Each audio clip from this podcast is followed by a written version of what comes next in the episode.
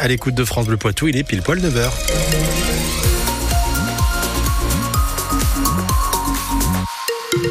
Le point complet sur l'actualité, c'est avec Manon Vautier-Cholet. Avant ça, juste un petit mot sur la météo gris. Voilà la couleur qui va dominer aujourd'hui dans le ciel de la Vienne et des Deux-Sèvres. Côté température, entre 10 et 12 degrés ce matin, jusqu'à 14 euh, degrés au meilleur de cet après-midi. Point complet après le journal.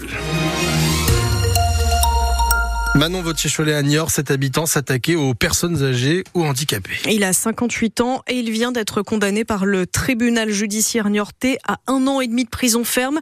Au total, on lui reproche 11 vols à l'arraché sur des personnes âgées qui venaient de retirer de l'argent.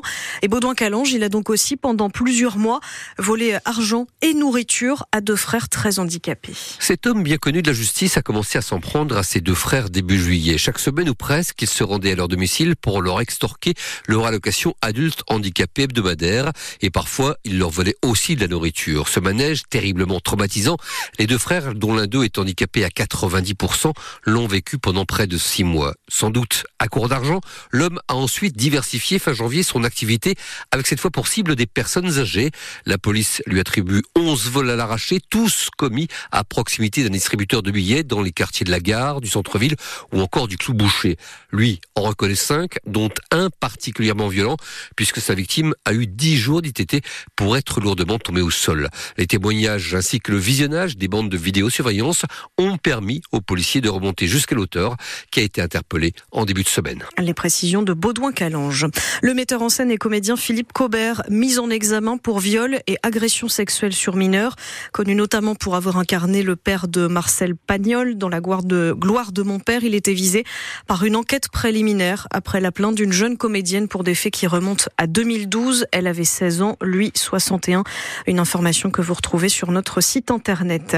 Maintenant que le gouvernement est au complet, plusieurs élus parlent ce matin d'un choix de bon sens, je cite, après l'éviction d'Amélie Oudéa Castera, elle quitte le ministère de l'Éducation, mais garde celui des Sports. Elle est remplacée à l'éducation par Nicole Belloubet, qu'on a connu ministre de la Justice. C'était entre 2017 et 2020. Ce matin, sur notre antenne, le député modem de la Vienne, Nicolas Turquois est revenu hein, sur ce nouveau casting à ne pas mettre, il appelle aussi à ne pas mettre les gens devant le fait accompli, à commencer par les enseignants. C'est ce qu'il nous disait. Vous retrouvez son interview en vidéo sur notre page Facebook. Dans les Deux-Sèvres, quatre nouvelles communes du département reconnues en état de catastrophe naturelle. Et toujours après le séisme du mois de juin de l'année dernière. Il s'agit cette fois de la Roche-Hénard, Prin, Dérançon, Val-du-Mignon, Épanne aussi. Si vous êtes concerné, vous avez 30 jours pour vous rapprocher de votre assureur. Ça porte à 10 le nombre de communes reconnues en état de catastrophe naturelle. Au total, 174 ont fait la demande. Sur francebleu.fr, on revient aussi sur cette euh, bonne nouvelle pour euh, le relais Georges Charbonnier à Poitiers.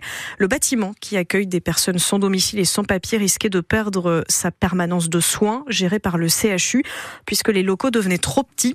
Finalement, un compromis est trouvé. Cette permanence se fera dans un bâtiment 200 mètres plus loin pour que tout puisse rester dans le même quartier. En basket, le PB86 affronte ce soir Denain pour euh, la 21e journée de Pro B. On est 8e le club des Hauts-de-France et 11e le coup d'envoi c'est à 20h. En parlant du PB86 et de ses supporters, le directeur de l'Arena Futuroscope se dit prêt à se mettre autour de la table sur France Bleu, autour de la table avec les Pictagoules. Le groupe qui met l'ambiance à chaque match n'était pas présent mardi pour voir les Poids-de-Vin gagner face à Angers. Il dénonce les conditions trop strictes à l'Arena. Stéphane Potier dit plancher sur des solutions. Et puis ce soir, si vous êtes plus euh, chanson que sport, vous pourrez suivre les victoires de la musique avec, euh, comme chaque année, des artistes en lice dans plusieurs catégories, du meilleur artiste au meilleur album.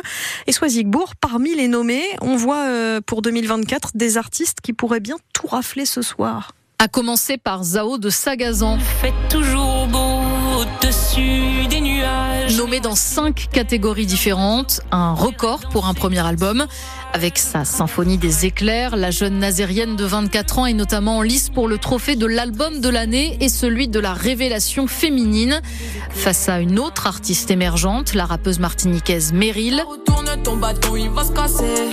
Je surveille mes arrières, je fais même pas mes lacets. Nommé aussi Jossman, Yamé et Gazo. Rappeurs eux aussi. Et Aya Nakamura dans la catégorie artiste féminine qui, malgré son statut de chanteuse francophone la plus écoutée dans le monde, n'a pour l'instant récolté qu'une seule récompense aux victoires, celle de l'artiste la plus streamée. Puisque c'est bien la patte de cette 39e édition, faire la part belle aux artistes venus du rap et du RB. Le nouveau directeur veut casser l'image de l'entre-soi et du manque de diversité qui colle à la peau de la cérémonie. De nouvelles têtes donc, aux côtés des habitués comme Véronique Sanson, Étienne Dao, Louane ou Vianney et Bernard Lavillier qui viendra lui récupérer une victoire d'honneur pour l'ensemble de sa carrière. Et cette cérémonie, elle est à suivre à partir de 21h10 sur France 2. On vous fera évidemment tout un récapitulatif sur notre site internet francebleu.fr.